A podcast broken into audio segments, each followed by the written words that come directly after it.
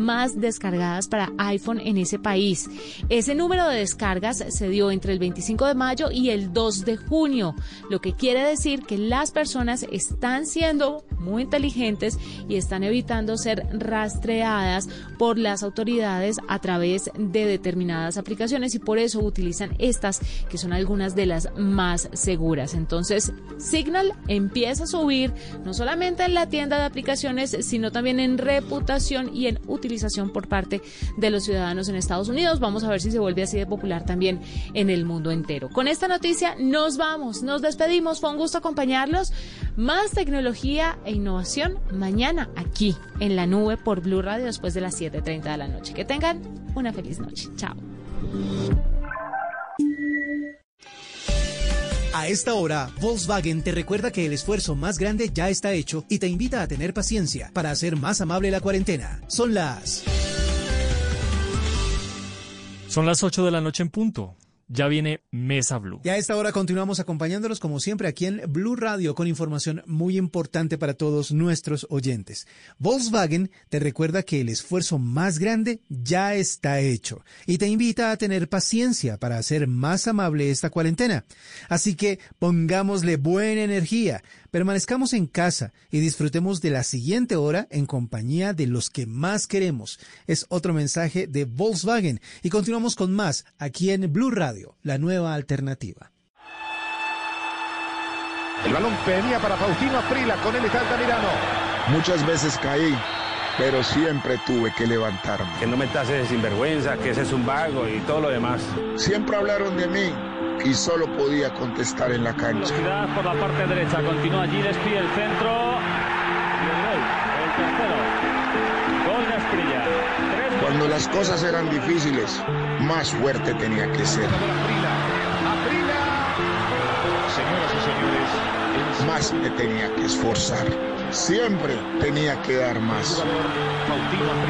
No era por mi familia la cual amo, no era por el dinero y mucho menos por las mujeres. Tampoco por mí. La verdad era por el fútbol. El tiro, vamos al cuarto, el tiro, increíble, increíble, increíble. Soy Faustino Esprilla y estoy con Javier Hernández y el equipo de Blog Deportivo en Blue Radio. En cuarentena o en normalidad, hacemos lo que sabemos hacer. Radio. Blog Deportivo, lunes a viernes a las 2 de la tarde. Ay, Fausto, ven ya. Ya no más. Estoy en la radio. Blue Radio, la nueva alternativa. Son las 8 de la noche. Aquí comienza Mesa Blue con Vanessa de la Torre. Muy buenas noches y bienvenidos a Mesa Blue. 12.160 pruebas se hicieron en las últimas 24 horas. Hay 42 personas fallecidas y hoy es, Carolina, el día en el que más contagios se han registrado en todo este esta cuenta trágica que estamos llevando todos los días. Vanessa, buenas noches. Y sí, la cifra, 1.766 nuevos casos de coronavirus en, Colombia, es la cifra más alta que habíamos registrado de acuerdo a los reportes entregados por el Ministerio de Salud.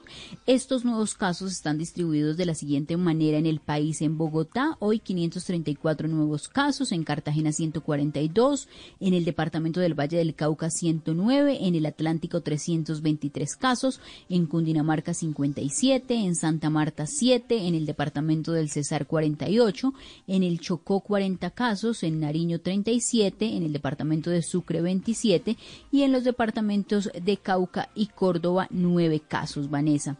La cifra total de hoy en Colombia son 35.120 casos con 1.087 personas fallecidas y adicional permanecen en unidades de cuidado intensivo en el país. 347 personas y hospitalizadas están 1.750 pacientes detectados y diagnosticados con coronavirus.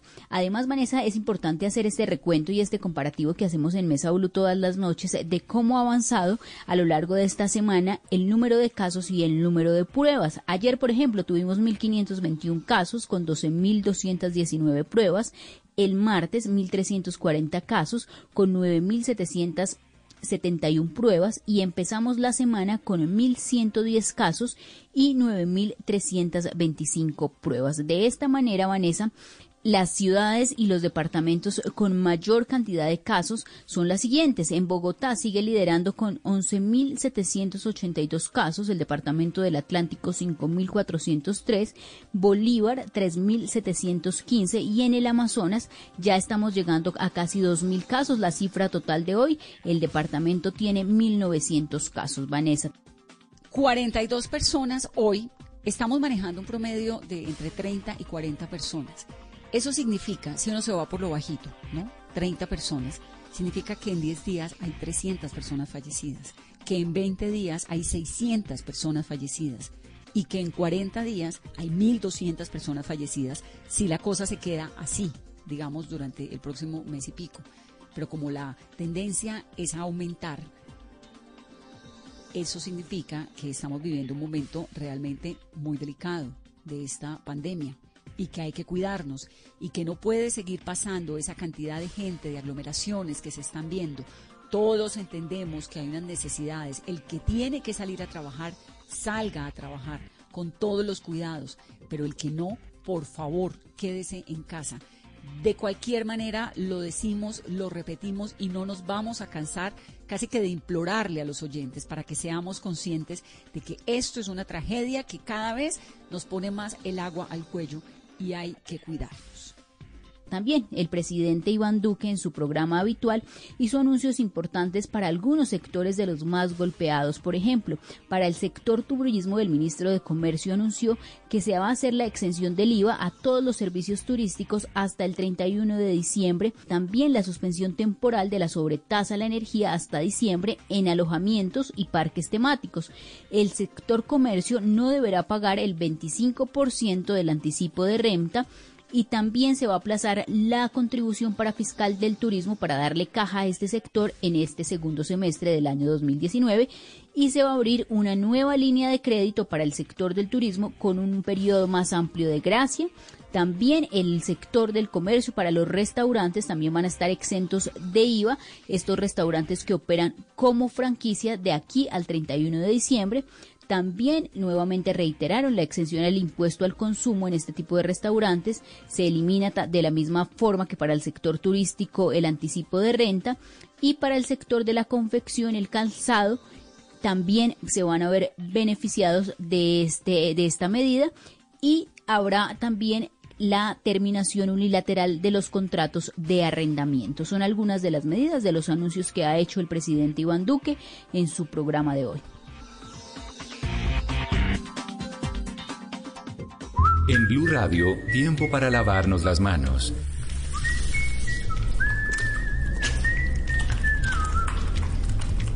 Tómate el tiempo para cuidarte y para enterarte de todo sobre el coronavirus. Síguenos en redes sociales, en bluradio.com y en todos los espacios informativos de Blue Radio. Numeral Yo me cuido, yo te cuido. Blue Radio, la nueva alternativa.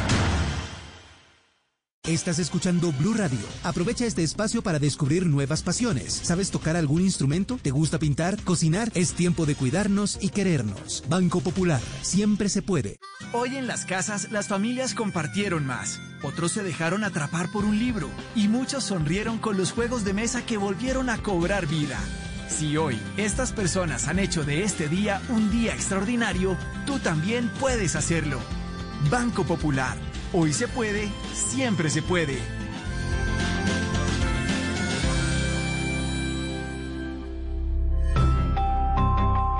Somos Grupo Aval, vigilado Superintendencia Financiera de Colombia. Hoy en Blue Radio. Hola, ¿qué tal amigos de Blue Radio? Les saluda Chester, cuentero y comediante, humorista de Sábados Felices y quiero invitarlos esta noche a partir de las 10 para que no se pierdan Bla Bla Blue porque estaré con todos ustedes con el novedoso formato de comedia a domicilio. Así que llamen a la familia, la sientan en la sala de la casa esta noche, porque esta noche hay show virtual. Ya lo saben, desde las 10 de la noche aquí en Bla Bla Blue. Bla Bla Blue.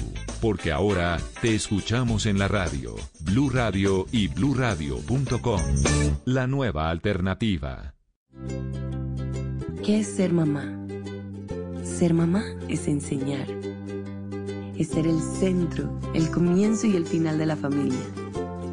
es hacer cada momento especial. Es unir las generaciones y pasar el legado. Tal como hace mucho tiempo, ella te lo pasó a ti. Super Arepa. La harina para hacer arepas de las super mamás. Trabajamos pensando en usted.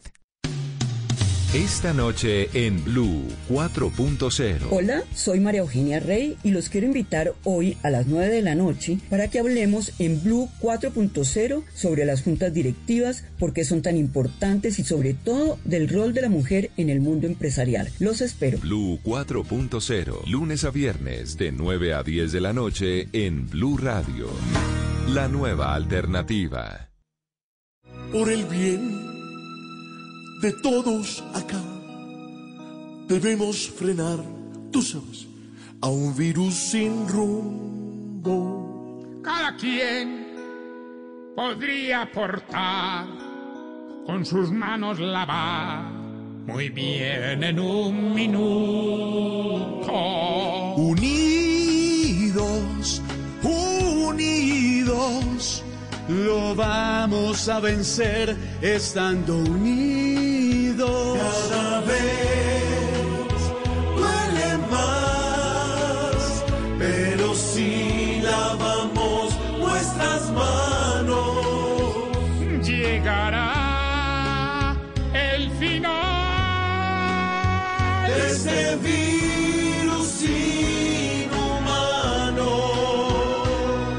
mensaje de corazón y de solidaridad para todos los colombianos en este momento que vive el mundo. Numeral está en tus manos.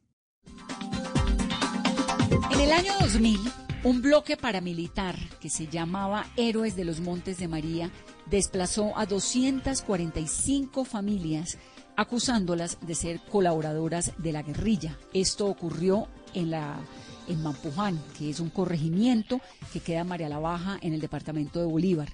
Los habitantes no tuvieron más opciones que irse de ese lugar. Todos. El pueblo quedó completamente vacío, no quedó nadie viviendo allá, nadie. Eran los años más dolorosos y más violentos de la guerra colombiana. Y fundaron un nuevo pueblo que se llamó Mampujancito. Ahí hicieron la vida, pero es como si a usted hoy le toca irse de su casa solamente con la ropa que tiene puesta y con lo que alcanza a recoger en las manos y se va para nunca más regresar. Eso fue hace 20 años. Con ese miedo, con ese dolor, con esa preocupación, con esa tristeza, con todo lo que ocurrió allí, un grupo de mujeres comenzaron a hacer lo que sabían hacer, telares y empezaron a tejer sus horrores, sus tristezas, sus miedos en unos telares maravillosos de los cuales hoy uno está en el Museo Nacional de Colombia. Le han dado la vuelta al planeta entero porque cuentan a través de ese talento de estas mujeres un capítulo dolorosísimo de la historia de nuestro país, que es la historia de Mampuján. Ellas se conocieron posteriormente como las tejedoras de Mampuján. Y han hecho de todo, 20 años después siguen tejiendo, están haciendo artesanías, tejen ropas, tejen telares, tejen un montón de cosas, ya no con ese significado doloroso y trágico del pasado, sino todo lo contrario, con un mensaje esperanzador, optimista, de construcción de país. Sus tapices son absolutamente preciosos. Pues en el día de hoy, una de las tejedoras de Mampuján recibió una amenaza y por eso nos vamos a sumar a ese numeral, numeral SOS Juana Ruiz, con el cual le estamos enviando y están recibiendo ella mensajes a través de las redes sociales desde los diferentes rincones del país y hablamos con ella. Juana, qué gusto escucharte, ¿cómo estás? Hola, Vane, el gusto es mío, estoy, bueno, fortalecida. ¿Qué fue lo que pasó? Este, bueno, te voy a contar hasta donde pueda pueda contar, porque formalmente voy a hacer una denuncia ahorita que llega la, las personas de la SIGIN. En las horas de la madrugada, pues contaron los cívicos que había unos, unos, unos personajes extraños con algunos machetes rondando la, por la casa y por el negocio de, mi esposo. Y a las 11 de la mañana me llamó un señor, eh, me dice que era el jefe paramilitar del clan del Golfo Úsuga este, que necesitaba hablar conmigo, y bueno, digo hasta allí. Y pues para mí fue una situación de, de riesgo, pues me sentí en riesgo y, vulnerable.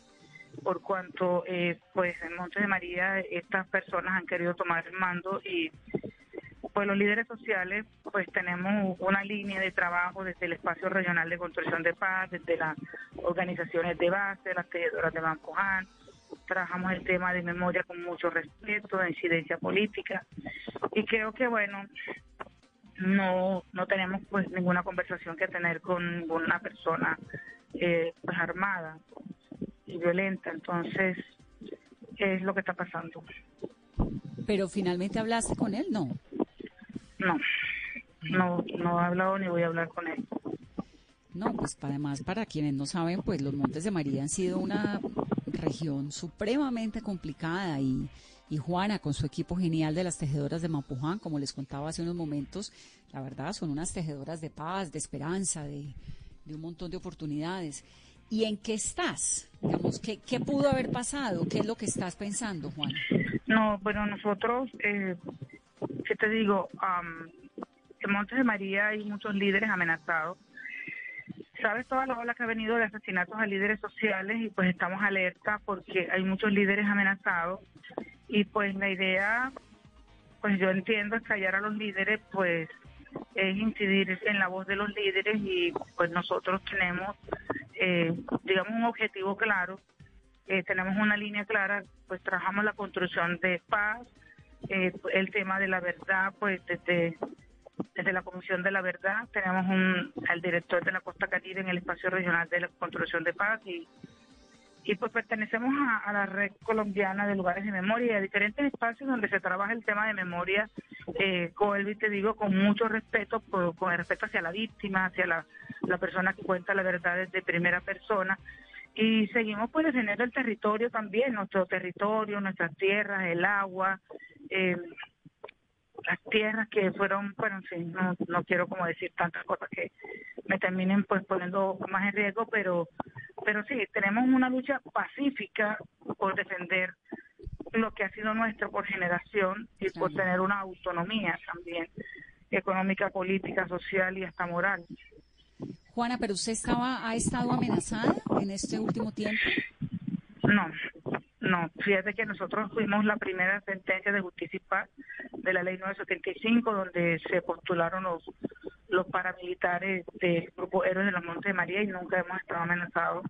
Eh, fuimos la primera sentencia de restitución de tierra, que es un tema tan álgido y tampoco pues nunca hayamos estado amenazados y, y, hemos estado, pues participamos en el proceso pues, también de, los acuerdos de paz de las diferentes líneas con el PNUD y pues tampoco habíamos ninguno de nosotros sido amenazados. No, al contrario, ustedes han logrado recomponer esa zona y a punta de, de, unos mensajes que le han dado la vuelta al mundo, son Premio Nacional de Paz, a punta de un trabajo precioso a través de las tejedoras, de todo lo que han hecho.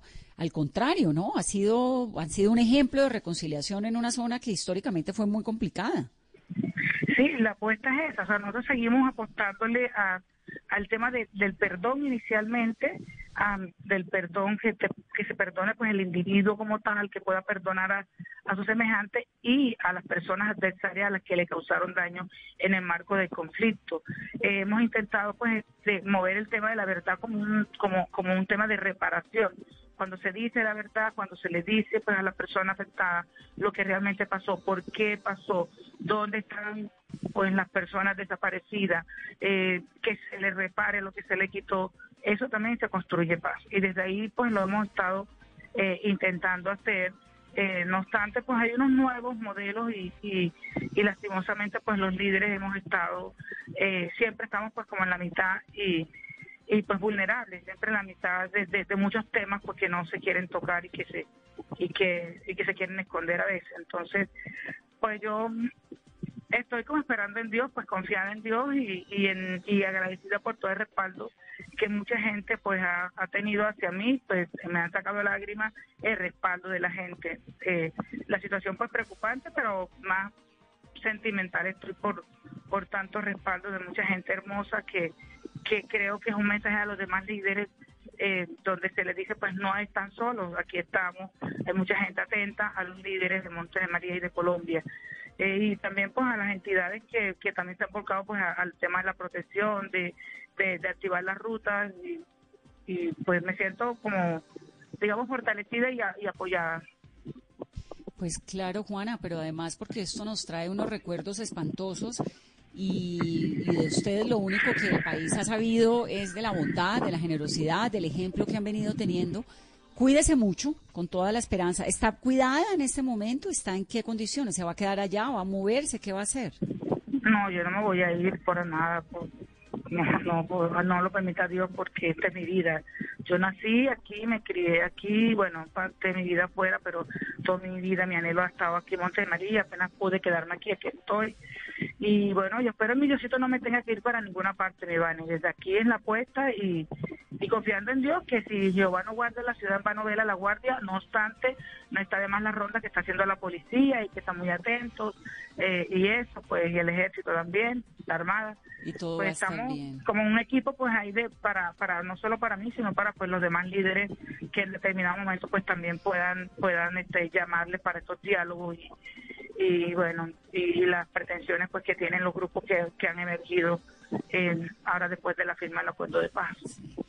Numeral SOS Juana Ruiz. Nos sumamos a ese numeral, nos sumamos además a las llamadas de las autoridades para que protejan a Juana Alicia Ruiz, a todos los líderes sociales. Pero Juana está en Mampuján. Juana es una mujer generosa, es una mujer talentosa, es maravillosa, de verdad, que tiene un corazón tan grande y además en esa región han pasado cosas tan dolorosas y ellas han sabido recomponerse y han contado su historia a través de colores. Ha sido tan increíble toda esa transformación que ha tenido Mampuján, Mampujancito, por cuenta de Juana y sus amigas de las tejedoras que la verdad es muy triste y muy angustiante tener siquiera que estar haciendo esta entrevista, Juana, para hablar de algo distinto de los telares. Me da mucha angustia, la escucho con el corazón muy apretado, usted sabe que es de nuestro corazón, de, de Mesa Blue, que aquí estamos y, y espero que la próxima vez que podamos hablar sea para contar muchas mejores noticias de esos tapabocas tan preciosos que están haciendo ahorita en esta época. Gracias, Vane. Eh, gracias, de verdad que, bueno, sí, eh, gracias a Dios tenemos la fortaleza que nos ha dado pues la misma vida, las mismas dificultades que se nos han presentado, nos han hecho muy fuertes.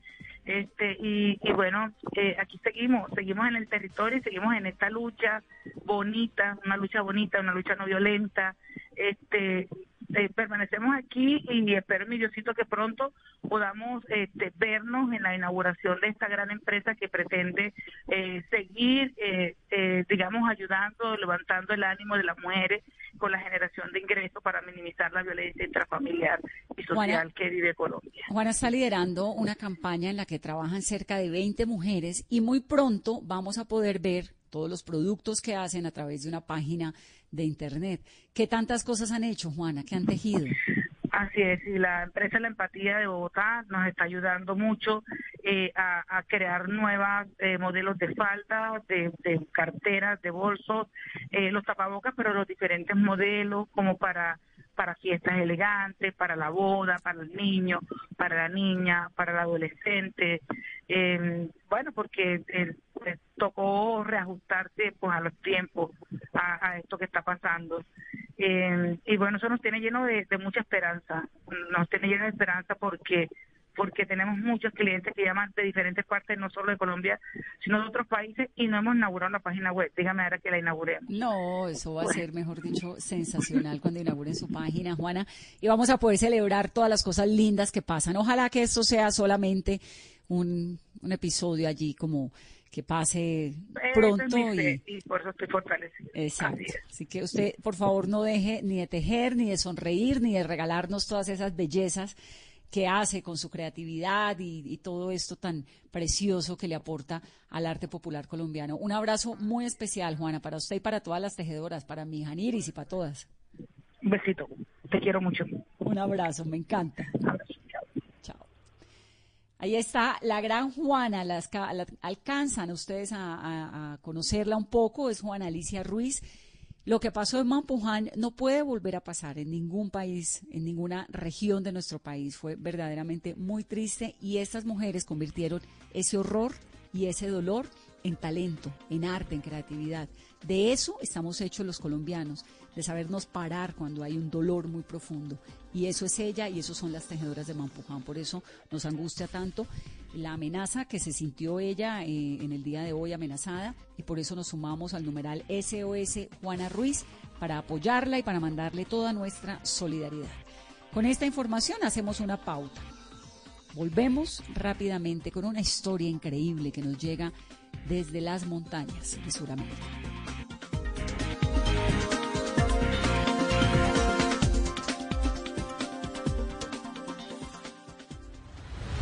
En medio de la pandemia del coronavirus, un cubrimiento 360 grados. Personajes que solo Mañanas Blue con Camila Zuluaga tuvo acceso a ellos. Steven Mosher, director del Instituto para el Estudio de la Población, nos contó sobre la posible creación del coronavirus en un laboratorio de Wuhan. Desde Alemania, Lars Feld, el asesor económico de Angela Merkel, habló de lo que hizo su país para batallar contra el coronavirus.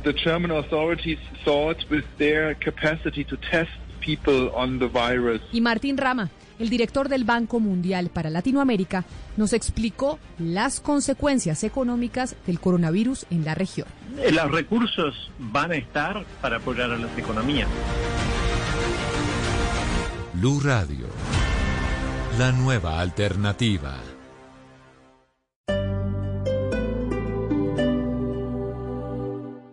Hacer mi posgrado en el Poli me da la libertad de manejar mi tiempo y desarrollar proyectos que van más allá de estar frente a una pantalla. Nuestros posgrados virtuales te dan la opción de aprender y hacer lo que te apasiona, porque tenemos metodologías que se adaptan a tu estilo de vida. Más de 44 mil estudiantes y egresados en esta modalidad nos hacen líderes. Inscripciones abiertas. Ingresa a poli.edu.co o llama al 302-290-7400. Somos diferentes. Somos Poli. Vigilado Mina Educación. Hoy en Blue Radio. Hola, ¿qué tal amigos de Blue Radio? Les saluda Chester, cuentero y comediante, humorista de Sábados Felices y quiero invitarlos esta noche a partir de las 10 para que no se pierdan Bla Bla Blue porque estaré con todos ustedes con el novedoso formato de comedia a domicilio. Así que llamen a la familia, la sientan en la sala de la casa esta noche, porque esta noche hay show virtual. Ya lo saben, desde las 10 de la noche aquí en Bla Bla Blue. Bla Bla Blue, porque ahora te escuchamos en la radio, Blue Radio y bluradio.com.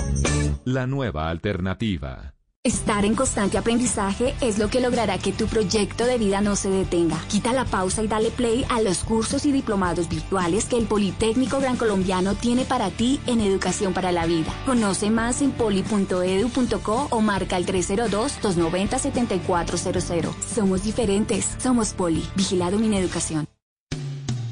Esta noche en Blue 4.0. Hola, soy María Eugenia Rey y los quiero invitar hoy a las 9 de la noche para que hablemos en Blue 4.0 sobre las juntas directivas, por qué son tan importantes y sobre todo del rol de la mujer en el mundo empresarial. Los espero. Blue 4.0, lunes a viernes de 9 a 10 de la noche en Blue Radio.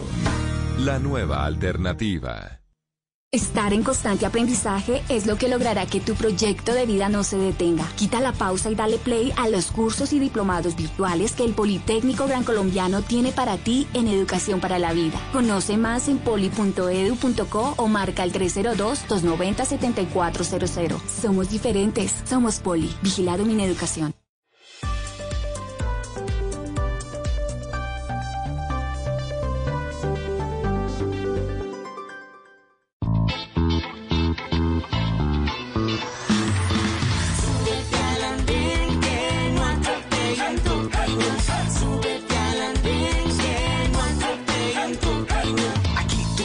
Compartir, debatir lo que a ti, lo que a mí nos pueda interesar.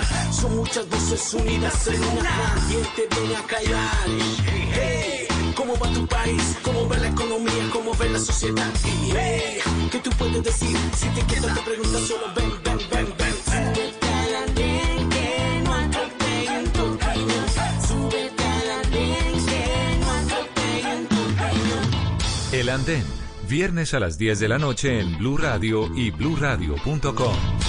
La nueva alternativa. Roberto Canesa y Fernando Parrado fueron quienes durante 10 días caminaron en medio de la gigante desolación de la cordillera. Fue una travesía increíble entre la nieve, hasta que la expedición dio sus frutos cuando en una de sus paradas vieron un pequeño arroyo que bajaba por un lado de la montaña. El viernes 13 de octubre de 1972, un avión militar con 40 pasajeros a bordo y con 5 tripulantes que llevaba un equipo de rugby muy famoso en esa época que se llamaba el Old Christians, formado por muchachos de un colegio uruguayo del Estela Maris, viajaba hacia Santiago de Chile. El avión se estrelló en la cordillera de los Andes, en Argentina. Ahí estuvieron estos muchachos durante mucho tiempo y finalmente lograron sobrevivir algunos, no todos. Solamente 16 de quienes iban en ese, en ese avión lograron sobrevivir los muchachos. Y de ahí salió una historia tremenda que el cine, que la literatura, que todos hemos conocido, que se llama Viven. En ese viaje tétrico, en esa tragedia que termina siendo también esperanzadora, iba un muchacho que en aquel entonces tenía 19 años. Se llama Roberto Canesa. Roberto tenía una novia que se llamaba Laura Zúrraco, que era hija de un médico. Él estaba estudiando medicina también. Eran jóvenes. Estaban atravesando los Andes en un avión, se quedaron allá metidos. Arrancaron después, bajo la batuta de Canesa, una travesía de 10 días a través de lo inhóspita que puede ser la cordillera de los Andes en esa soledad tan profunda, en ese frío, en esos hielos, y sobrevivieron. Roberto Canesa, ahora convertido en un médico, un hombre muy reconocido en su país, se inventó un aparato del cual nos va a hablar en esta entrevista y que sirve, como dice él, para darle aire a quienes lo necesitan en medio de esta pandemia. Vieron una vaca que pensaban comerse, pero fue Canesa quien le gritó a Parrado que del otro lado del río había un hombre a caballo que recién volvieron a ver al día siguiente.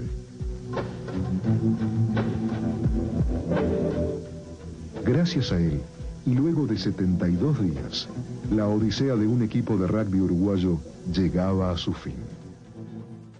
Estuvieron perdidos más o menos el mismo tiempo que llevamos en cuarentena. 72 días, 72 días estuvieron esos muchachos allá en la cordillera de los Andes. Roberto, bienvenido. ¿Cómo están? Bien, ¿usted cómo está? ¿Cómo le ha ido con esta situación del confinamiento? Bastante bien, bastante bien. Eh, hemos tenido oportunidad de hacer eh, muchas cosas, de poder ser proactivo, de transformar el problema en una oportunidad y de aceptar la nueva realidad. Eh, yo aprendí que las realidades son un camino de, de adaptamiento. ¿Usted está en Montevideo? Correcto, sí, al Montevideo. Ahora en un ratito voy al, al hospital a hacer cardiología infantil y a pasar por el hospital de clínicas que estamos haciendo unos ensayos con un lechón de recién nacido eh, con los respiradores. Sí. Roberto, entonces usted desarrolla, usted pues se convirtió después, ahorita vamos a hablar un poco más obviamente de esa experiencia de 1972 que además supongo que lo ha preparado para todo lo que le pase a uno en la vida, uno después de sobrevivir eso debe sentirse muy fuerte, o no sé, cómo, cómo, cómo maneja las vicisitudes, cómo maneja un momento como este. Pero quisiera que nos contara un poco sobre esto que hizo, el respirador artificial. ¿Qué es? Bueno, em, yo vi que había la posibilidad de que Uruguay se quedara sin respiradores, cosa que por suerte no sucedió. Que en el mundo entero Estados Unidos tenía demanda aumentada y que los grandes mercados iban a comprar todos eh, los ventiladores. Y recuerdo que el, el ambú es una especie de pelota con la cual tú inflas eh, a una persona, y inclusive los residentes en medicina saben lo que se llama bolsear, es decir, que la persona está con un tubo y apretando esa pelota eh, le echas aire en los pulmones. Y, es- y este sistema tiene válvulas de seguridad para que no le des más presión de la que corresponde. Entonces, uno de mis técnicos en el hospital me dijo, vio Roberto que en Israel y Estados Unidos están desarrollando un sistema para que el ambú pueda ser accionado con una máquina, con un motor limpia parabrisas y no es necesario que el médico esté bolseándolo. Nosotros lo podemos hacer. Y bueno, en, en tres días se hizo y bueno, y fue muy grande porque la gente vio abierta una esperanza, apareció en la televisión, apareció en todos lados y, ese, y bueno, y, ahí lo desarrollamos y se llama eh, charrúa, que es, que es bastante sencillo de los métodos convencionales de ventilador que son conectados a la línea de oxígeno y de aire con un sistema de válvulas que eh, no necesita el ambú como es el charrúa. Entonces desarrollamos este sistema y después lo, eh, con la facultad de, de medicina lo probamos en un cerdo y vimos que el cerdo saturaba 100%. Ah, qué maravilla. ¿Y lo están usando? ¿En humanos, No, en no, niños, en qué? ¿O todavía están en No, las no, pruebas? porque como entre medio se hizo una colecta nacional y se compraron 126 ventiladores. Hay una capacidad en Uruguay de 150 camas, eh, de las cuales hay 8 ocupadas. O sea que tenemos totalmente contenida la, eh, el La virus. ¿no? urgencia. Sí, no se está necesitando.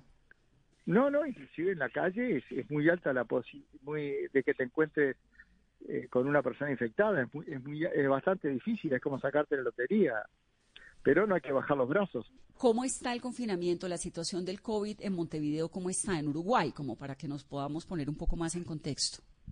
Impresionantemente bien. Es increíble y este, te lo tenemos realmente acorralado al virus. ¿Y cómo lo han logrado? Y porque somos cuatro, tres millones de habitantes, un país este, muy, muy chico, y de esa manera eh, nos fuimos a organizar para ir apagando los, focos. No tenemos metro donde la gente se hacina, eh, la densidad de población es baja y la gente ha entendido que, eh, no, que no es un cohete a la luna el, el- el virus, no es un misil. Si tú estás a un metro cincuenta de otra persona con un tapaboca y la otra persona está infectada, tenés 97% de posibilidades que no te contagie. Claro. Así que hay que hacer los deberes. Claro.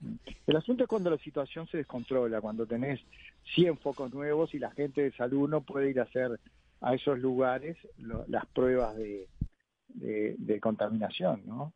De positividad. Verdaderamente lograron contener la pandemia, por lo menos hasta el somos muy momento. poquitos. Yo veo lo que es usted. Muy poquitos y muy juiciosos.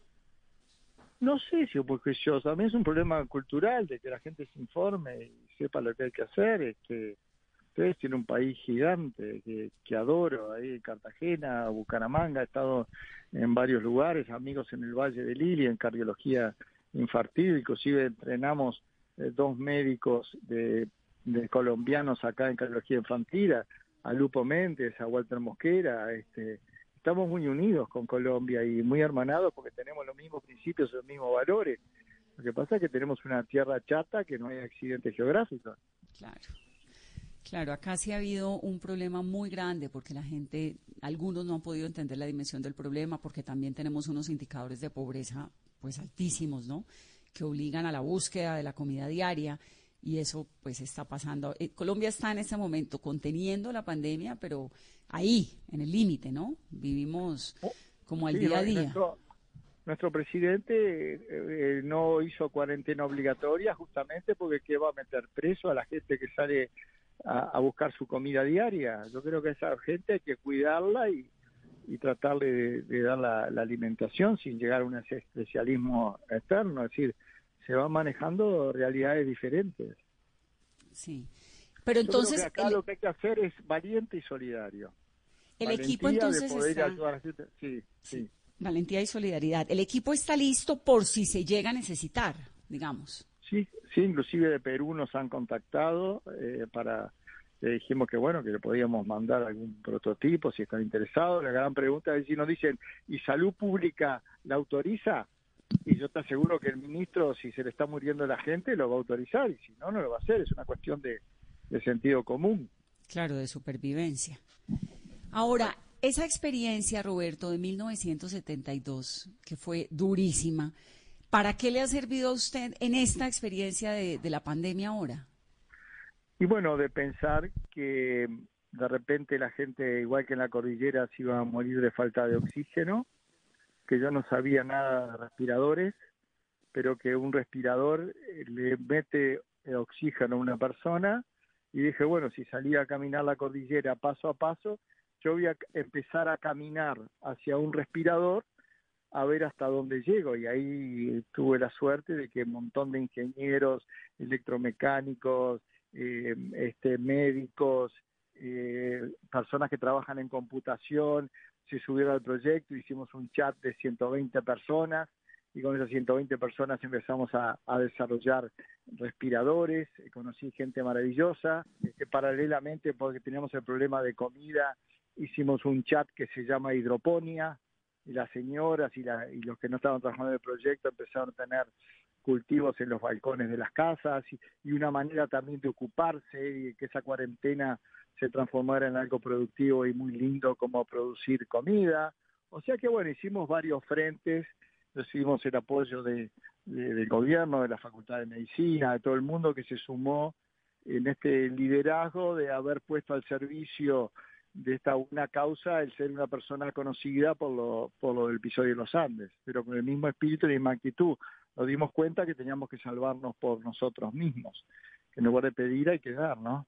Usted decía una frase con la que me quedé en la mente y es que cuando vio que la gente se estaba muriendo en el mundo de aire, de sed de aire, se, re- se acordó de la montaña cuando veía a los amigos que no podían respirar.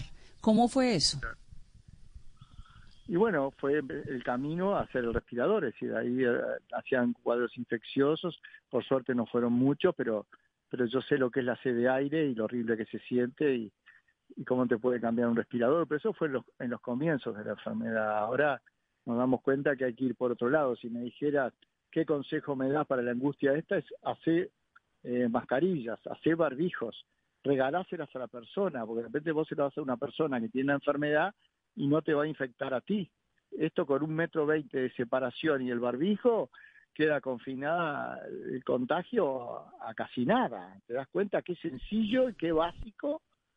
Y, y, y no, no somos capaces de hacerlo porque no, a mí no me va a agarrar porque soy muy macho. Esa, es la ignorancia lo que nos está eh, complicando. Mascarillas son tapabocas. Sí, tapabocas, sí, sí. sí. Lo que le decimos aquí tapabocas, que es el, el- el primer frenón de, de contingencia. Usted supongo también, Roberto, que durante ese tiempo, yo quiero hablar de lo que ocurrió en el 72 porque me parece que esa posibilidad de sobrevivir uno en la mitad de una situación tan inhóspita y estar uno luchando contra la falta de oxígeno, eh, además la soledad, además los gobiernos que ya ni siquiera llegó un momento en que ni siquiera los estaban buscando vivos, todas esas tragedias que acompañaron al 72, si uno las trae ahorita un poco a colación a la gente que está viviendo este momento tan angustiante, que cree que esto es como como la vida entera encerrado porque toca quedarse en un confinamiento de tres, cuatro, cinco meses, ¿usted qué les dice? que al oeste está Chile. Nosotros cuando estábamos en la cordillera de los Andes, no sabíamos, estábamos perdidos, pero sabíamos que el sol se ponía en el oeste y que al oeste estaba Chile y de ahí salimos caminando. Miramos en un mapa, sabíamos que habían 70 kilómetros hasta la vía del tren en, en Chile como máximo, que eran 100.000 pasos, o sea que había cada paso es un paso y ahí se me cambió la sensación de víctima por la sensación heroica de poder caminar a mí y salvar a mis amigos y eso era paso a paso. Y entonces, bueno, creo que hay que simplificar las cosas, fi- fijarse las metas e ir paso a paso en algo que es, que es a término. Nosotros teníamos 99% de posibilidades de morirnos. Esto del coronavirus, la posibilidad que, que te mueras, eh, tenés 99% de, de salvarte. Y esto es a término. Nosotros no sabíamos si íbamos a salir, pero esto se va a terminar va a pasar, hay dos maneras. Una es lo de manada, cuando el 78, 70% de la paciente se, se contagia, o cuando la tenés confinada y no entra y, y vas despacito y, y puedes esperar a que surja la vacuna. Pero lo que hay que hacer es proactivo, empezar a hacer cosas, empezar a usar las, la- lo- los barbijos, la mascarilla, no sé cómo es que ustedes lo llaman. El tapabocas. El tapaboca y empezar a, a caminar adentro de la enfermedad y, y mantener la producción del país porque 3% de posibilidad de morirte, pero 100% de posibilidad de morirnos de hambre. De Hay morirnos gente de que hambre. está pasando muy mal y, y que es nuestra posibilidad con nuestros conciudadanos de patriota de, de ayudarlos, que no les falte la comida. Con comida y educación se hace una gran nación. Mirá, me salió un versito y todo. ¿Ustedes por qué sabían que el- la estación de metro o el ferrocarril quedaba a 70 kilómetros? ¿Por qué tenían esa información? Porque si tú miras el mapa y calculas el tiempo que voló el avión, eh, y en la escala sabíamos que eh, como máximo esa es la distancia para llegar a la civilización. Entonces hay que tener metas claras y, y igual que en esto, este, usar el, el tapabocas, trabajar, producir y, y, eh, cuidar las complicaciones. Roberto, ¿cuántos días se demoraron en tomar, en que usted tomara esa decisión de vamos a caminar? Y como dos meses, porque varios salieron antes que yo y volvieron congelados. Y yo sabía que el tiempo iba a mejorar porque íbamos hacia el verano. Nosotros cayemos en octubre y, y bueno, y salimos en diciembre. Claro, en octubre todavía estaba haciendo un poco de frío. Acuérdense que el verano austral es distinto, ¿no? El verano de ustedes es diciembre. Salían, caminaban y se regresaban, entonces estaban esperando una mejor condición climática. Pero ustedes, es que en alguna entrevista que hiciste en Argentina en algún momento, o en Chile, eh, de un periodista, creo que fue en Telefe, si no me equivoco, en Argentina, decías que se enteraron de que ya los gobiernos no los estaban buscando más, que el gobierno uruguayo no los estaba buscando más. ¿Cómo se enteraron de eso? ¿Ustedes estaban comunicados de alguna manera? ¿Tenían información? Teníamos una pequeña radio. Y, escuchaban la radio. Que, que se había suspendido la búsqueda y bueno, y ahí alguien dijo, tengo una buena noticia para ustedes, ahora dependemos de nosotros mismos. Y eso cambió, por supuesto, la forma como vivieron el episodio. Es que siempre dependes de tú mismo. La, la ayuda es algo eventual. Eh, después que tu mamá dejó de darte de mamar y sos un adulto, sos vos que tenés que ayudarte y no solamente ayudarte a ti, sino ayudar a los demás. Esta manera de pensar pedigüeña y humillante, yo creo que, que hay que sacársela de la cabeza. Siempre uno tiene para dar. La vida nos, nos da más de lo que necesitamos y hacemos menos de lo que podemos tenés donde comer, tenés donde dormir, eh, el, el- el resto depende de ti mismo. ¿Qué te pasa? Hay que ponerse las pilas.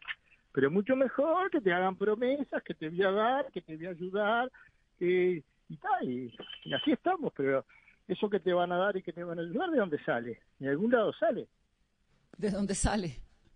Claro, ¿de dónde sale? El derecho a, a la comida y a la casa. Alguien tiene que hacer la casa y alguien tiene que producir la comida, es muy fácil decirlo. Claro. El problema es hacerlo. Vivimos en una falacia social que no sé hasta cuándo vamos a seguir eh, comprando esa fantasía. Claro. Entonces usted en un momento dice, vamos a ir a caminar y salen caminando. Algún, al- y, y- y pasa pues todo este episodio que fue tan impresionante. Y en algún momento regresó a los Andes con su hija tal vez, ¿no? Sí, con, con mi hija de 15 años, que dice, papá, este lugar no me gusta porque es muy triste, pero tiene mucha fuerza. Y, y yo veía que, que mis amigos los los sentía alrededor que se reían y decían, mira Roberto, lo gordo que estás, estás hecho un viejo, ¿cómo te ha crecido la barriga? No tenés vergüenza. Y yo, sí, pero mira, traje a mi hija, salí y volví, y mirá el orgullo que tengo, lo, lo divina que es. ¿Y se fueron caminando? Ah, no fuimos por el lado argentino, porque la vida está llena de errores. Realmente fue un error gigantesco haber salido a Chile. Pero a veces el, el ensayo y el error es la única manera. Eh, no podíamos creer que el piloto se hubiera equivocado por media cordillera, como sucedió. ¿Por qué fue un error haber sabido, salido a Chile y no a Argentina? Porque estábamos mucho más cerca de Argentina. Este, el valle bajaba hacia Argentina. Vos cuando te caes en una montaña tenés que seguir la corriente de las aguas. Claro. Y las aguas bajaban hacia Argentina. ¿A qué punto de Argentina? ¿Cuál era el punto más cercano de ¿Eh? Argentina? San Rafael, eh, la mina del Sosneado, San de. Sominar, inclusive había gente ahí. Cuando yo llegué arriba de todo, vi, vi los, los, este, los valles de Argentina, el camino, le digo, Nando, tenemos que ir para el otro lado. Y me dice, no, no, ahora nos vamos a volver, ahora ya hicimos todo esto, y bueno, y seguimos para, para Argentina. Para Para Chile. Digo. Hicieron el camino que era el camino más largo. Y entonces usted regresa con la hija y a la hija le parecía un lugar inhóspito, por supuesto, porque es inhóspito, pero lleno de fuerza. ¿Qué quedó allí en ese, en ese lugar de Roberto Canesa y qué recogió? Si es que recogió algo después cuando volvió. Y cuando volví acá a Uruguay fui a visitar a las mamás de mis amigos muertos y vivir la alegría de mi familia, me sentí que era un privilegiado, que, que tenía que vivir por mí y por mis amigos que ya no estaban, ¿no? Y el equipo de rugby fue increíble, volvimos a reconstituir el equipo con los hermanos de los que fallecieron. Fue muy importante, ¿no? Yo creo que lo que no te mata te fortalece. A usted lo fortaleció, indudablemente, ¿no? Y no queda más remedio, ¿no? Mm. A Dios rogando y con el mazo dando. Sí, puede quedarse uno traumatizado toda la vida, también. Sí, sí, voy a meter abajo en la cama y a decir, qué horrible, pero yo he luchado para salir. Cuando sentí que había salido de la cordillera, me di cuenta que era la persona más feliz del mundo. Y su mamá y su abuela siempre creyeron que iba a estar vivo, ¿no? Sí, sí, ellos decían que yo estaba vivo. ¿Y por qué? Y porque yo le mandaba mensajes, mamá, ¿vos qué crees en eso de, la, de los mensajes para, para psicológicos? Estoy vivo. ¿Como telepatía? Buscano, buscano. Telepatía, claro. Ella que, que la telepatía. Cuando pasó el accidente de rugby, usted ya era médico, ¿no? ¿Ya estaba estudiando? No, no, tenía 19 años. Estaba en segundo año de facultad de medicina. Estaba estudiando medicina. ¿Y allí en algún momento pensó en cambiar de profesión? No, nunca. Yo quería volver a mi vida, que era la más maravillosa del mundo. Hasta que se te cae el avión no te das cuenta de lo privilegiado que sos y todo lo que tenías. Roberto, y ya para terminar y volviendo un poco al desarrollo de este prototipo de respirador que ustedes decidieron hacer, me causa mucha curiosidad de qué manera servían, por ejemplo, los motores de limpiabrisas y de las impresoras de punto. Bueno, porque la, la limpiadora de punto tiene un motor de paso variable que puede regular lo que empuja. El, el limpia parabrisas eh, es como si la, la, la varilla limpia parabrisas apretara la pelota esa que se llama ambú. Pero en lugar de hacerlo directamente es medio un émbolo. Yo creo que en Colombia se han desarrollado unos maravillosos, creo. No me acuerdo bien cuál era la universidad. La Universidad de Antioquia. La de Antioquia, sí, uno de, que tienen adentro de una de acrílico muy lindo, este, y es el mismo, el mismo principio, Sí. apretar la pelota esa. Sí, aquí estamos también contra reloj trabajando por respiradores. El gobierno ha podido comprar algunos. y digamos que las unidades de cuidados intensivos están en ese momento casi algunas al límite. Bogotá, que es la que más preocupa, ya pasó el 40 y pico por ciento y si llega Claro. al 70 volvemos a cuarentena total. Y bueno, y aprendí un mentor que con una placa Arduino tú podés regular eh, la frecuencia de ese respirador. Este, también hay una plaqueta PLC que se puede programar. Hoy en día la electrónica eh, está al servicio de eso. También se puede hacer una plaqueta propia destinada a la electrónica. En ese sentido es maravilloso cuando se unen las fuerzas de una manera desinteresada y de esa manera vos podés tener curvas de, ventilación, pero la gran novedad es que no hay que llegar a ventilar a, la persona porque la mortalidad es 50 al 80%, es decir, el tratamiento de coronavirus se hace con máscaras de alto flujo, si le tenés que dar mucho oxígeno antes de ventilarlo, porque la enfermedad tiene varios periodos, al octavo día del paciente ventilado ya no tenés virus, pero llevas ocho días de ventilación, por lo cual el paciente está infectado, tienes que darle antibióticos, cuando te me dan antibióticos se te infectó por, por hongos, ahí pasaron dos o tres semanas, ya tenés fibrosis pulmonar, entre meses está el tema de la coagulación, que te da insuficiencia renal, que te da trombosis periférica, es decir, es, una, es un virus que ataca también a, a los pequeños vasos y la inflamación que produce también es muy importante, o sea que hay que tratar de, de no ventilar los, los pacientes. Es una enfermedad terrible, ¿no? No, como todas las enfermedades, lo que pasa es que como tiene tanta difusión mundial, se ha estudiado de una manera masiva y hemos aprendido muchísimo de, de todas las puntas que tiene, lo que se llama la, la genealogía de la enfermedad. También depende de las personas, este, cada cual tiene su sistema inmunológico y solo el 3% de la población eh, va, va a estar en estado crítico, o sea que el 97% va a pasar de largo.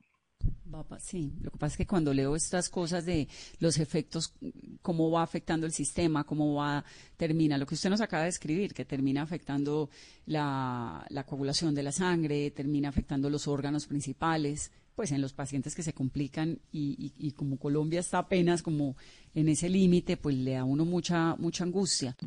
Roberto, ¿y cuánto cuesta, por ejemplo, el equipo que ustedes están produciendo y si, por ejemplo, lo pueden vender y ofrecer a países como Perú o Ecuador que tienen cifras alarmantes en Latinoamérica?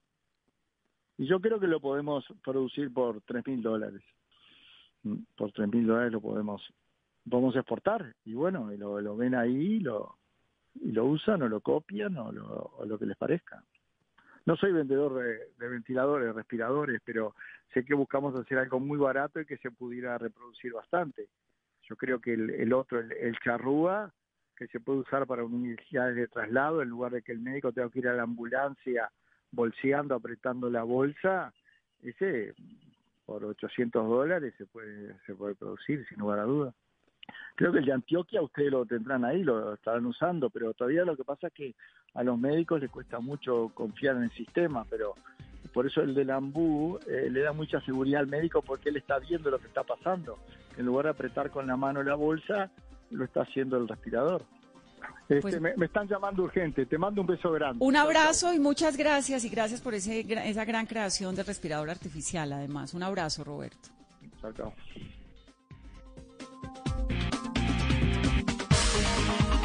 Así terminamos esta noche de Mesa Blue, noche de jueves. Que tengan un muy feliz resto de día. Nos escuchamos mañana. Feliz noche.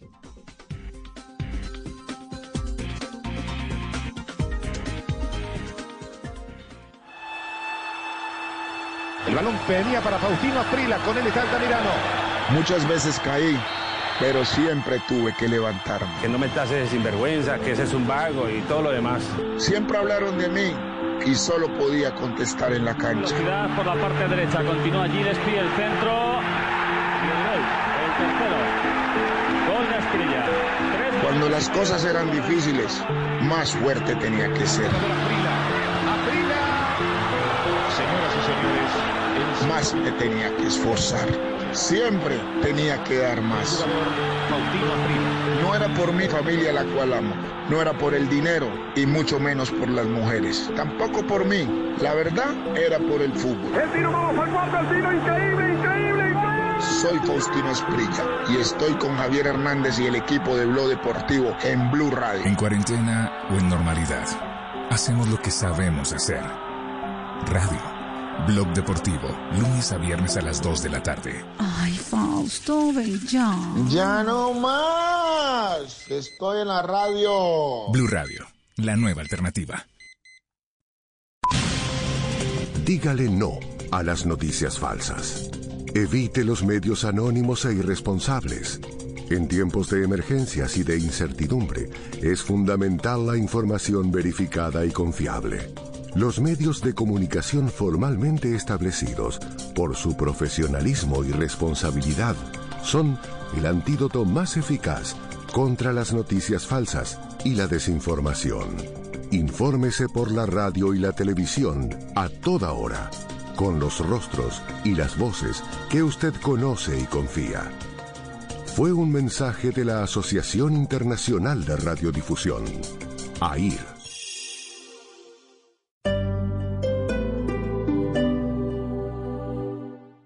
Hacer mi posgrado en el Poli me da la libertad de manejar mi tiempo y desarrollar proyectos que van más allá de estar frente a una pantalla. Nuestros posgrados virtuales te dan la opción de aprender y hacer lo que te apasiona, porque tenemos metodologías que se adaptan a tu estilo de vida. Más de 44 mil estudiantes y egresados en esta modalidad nos hacen líderes. Inscripciones abiertas. Ingresa a poli.edu.co o llama al 302-290-7400. Somos diferentes. Somos Poli. Vigilado Min Educación.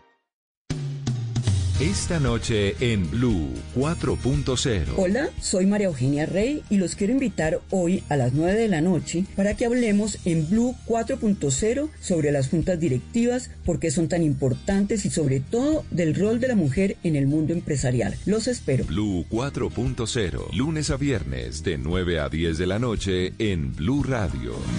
La nueva alternativa. Estar en constante aprendizaje es lo que logrará que tu proyecto de vida no se detenga. Quita la pausa y dale play a los cursos y diplomados virtuales que el Politécnico Gran Colombiano tiene para ti en educación para la vida. Conoce más en poli.edu.co o marca el 302-290-7400. Somos diferentes, somos Poli. Vigilado Mineducación.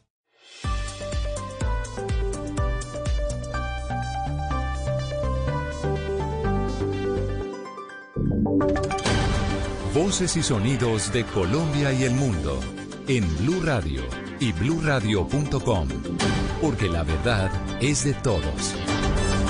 9 de la noche en punto, las noticias en Blue Radio. Desde Cali, el ministro de Salud se refirió a la polémica por el supuesto mal uso de las unidades de cuidados intensivos en clínicas y hospitales del país. Dijo que en ningún momento se quiso atacar a los trabajadores de la salud. ¿Qué más dijo Víctor Tavares? Y es que después de la intervención del ministro de Salud Fernando Ruiz en la Comisión Segunda del Senado en la que aseguró que se estaría dando un mal uso de las unidades de cuidados intensivos en algunas clínicas y hospitales del país, se desató toda una polémica entre los trabajadores del sector salud que se sintieron afectados por dichas palabras. La Asociación Colombiana de Medicina Interna incluso dijo que las declaraciones eran desafortunadas. El ministro aseguró entonces que se trató de un malentendido, pero que no existe la intención de estigmatizar a los trabajadores de la salud en Colombia. Declaró que aquí no hay una estigmatización de parte del ministerio frente a ningún tipo de profesional de la salud, sino un llamado de atención sobre la necesidad de hacer buen uso de las unidades de cuidado intensivo. Estas últimas declaraciones las entregó desde Cali, donde cumplió agenda este jueves para revisar la atención del COVID-19. Víctor, gracias. Y la ONU y la Comisión Interamericana de Derechos Humanos alertaron sobre el grave riesgo que corren los indígenas amazónicos frente al COVID-19. Los detalles con Estefanía Montaño.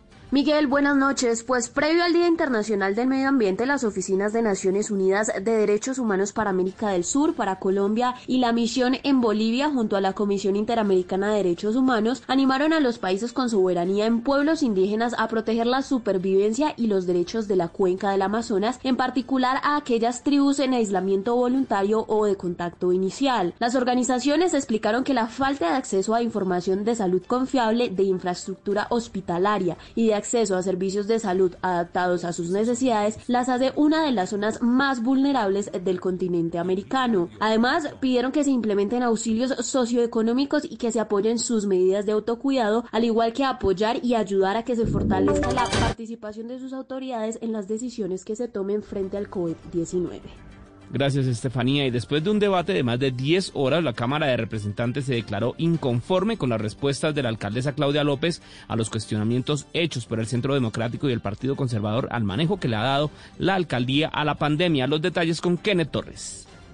Así lo dijo la plenaria de la Cámara de Representantes luego de votar una proposición que presentó el Partido Conservador. Al terminar el debate de control político, la alcaldesa de Bogotá, Claudia López, que terminó con una votación de 106 votos a favor y 55 en contra, luego de las explicaciones que ésta le entregó a los congresistas, según dijo el representante Juan Manuel Daza. y que más allá de la exposición de, de lo que ella quiso decir, no me sentí eh, gratamente atendido en cuanto a mis solicitudes. El conservador Juan Carlos Wills expresó que desde la alcaldía nunca se respondió el cuestionario del representante. e insistirle por respeto a esta institución, a la señora alcaldesa, que responda a los cuestionarios que le fueron entregados. En la comisión primera de la Cámara también fue radicada una proposición en la que se solicitó un debate de control político a la mandataria de los bogotanos.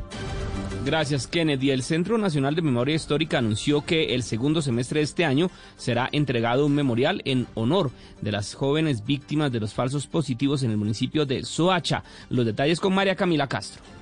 El Centro Nacional de Memoria Histórica, que trabaja con madres de jóvenes víctimas de falsos positivos de Soacha desde julio de 2019, reafirmó su compromiso con las víctimas y anunció que, de acuerdo con el cronograma establecido, debe ser entregada en el segundo semestre de este año un producto de memoria histórica sobre las víctimas en el marco del conflicto armado colombiano sin precedentes dentro del legado de no repetición y se han comprometido con adelantar gestiones que puedan conducir a la construcción de un memorial en Soacha. Aseguran que el proceso de reparación simbólica se plantea como un homenaje a las víctimas y la posibilidad de intervenir con fines memorísticos el territorio que ya cuenta con una hoja de ruta y los respectivos cronogramas.